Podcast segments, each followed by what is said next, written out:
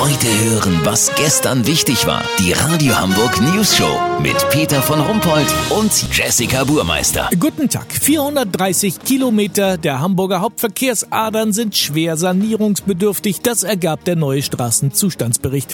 Die Opposition verlangt von der Regierung nun endlich ein schlüssiges Konzept vorzulegen. Unser Reporter Olli Hansen hat sich dazu in der Verkehrsbehörde mal umgesehen. So sieht's aus, Peter.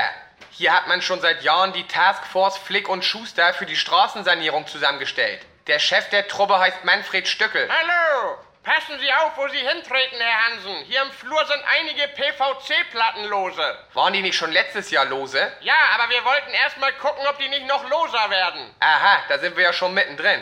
Wie gehen Sie denn bei Schäden in der Straßendecke vor? Also wir arbeiten nach dem bekannten und erfolgreichen Detect, Watch and Wait Prinzip. Okay, nie von gehört. Wie geht das? Wir erkennen die Schäden, beobachten sie und warten dann erstmal ab. Aber warum warten Sie denn erst? Warum handeln Sie nicht gleich? Nun, als Behörde ist es uns verboten, sofort zu handeln. Sonst wären wir ja keine Behörde, verstehen Sie? Ach so, klar, logisch. Außerdem rennen Sie bei jedem Zwicken gleich zum Arzt. Das meiste geht doch von alleine wieder weg. Aber doch keine Schlachlöcher. Das ist nicht gesagt. Wir erfassen das gerade in einer gesonderten Untersuchung. Apropos, wie viel Geld hat denn die Erfassung der maroden Straßen gekostet, also der Zustandsbericht? Fast eine halbe Million Euro. Als Laie würde ich denken, vielleicht hätte man das Geld besser gleich in die Sanierung stecken sollen. Kann ich verstehen, aber so arbeiten wir hier nicht. Wie arbeiten Sie denn? Genau wie Sie, am liebsten gar nicht. Ja, danke an Olli Hansen und natürlich auch an Manfred Stückel von der Verkehrsbehörde. Kurznachrichten mit Jessica Bummert. VUIPs, Very Unintelligent Person Mesut Özil entschuldigt sich für Erdogan-Trikotaktion.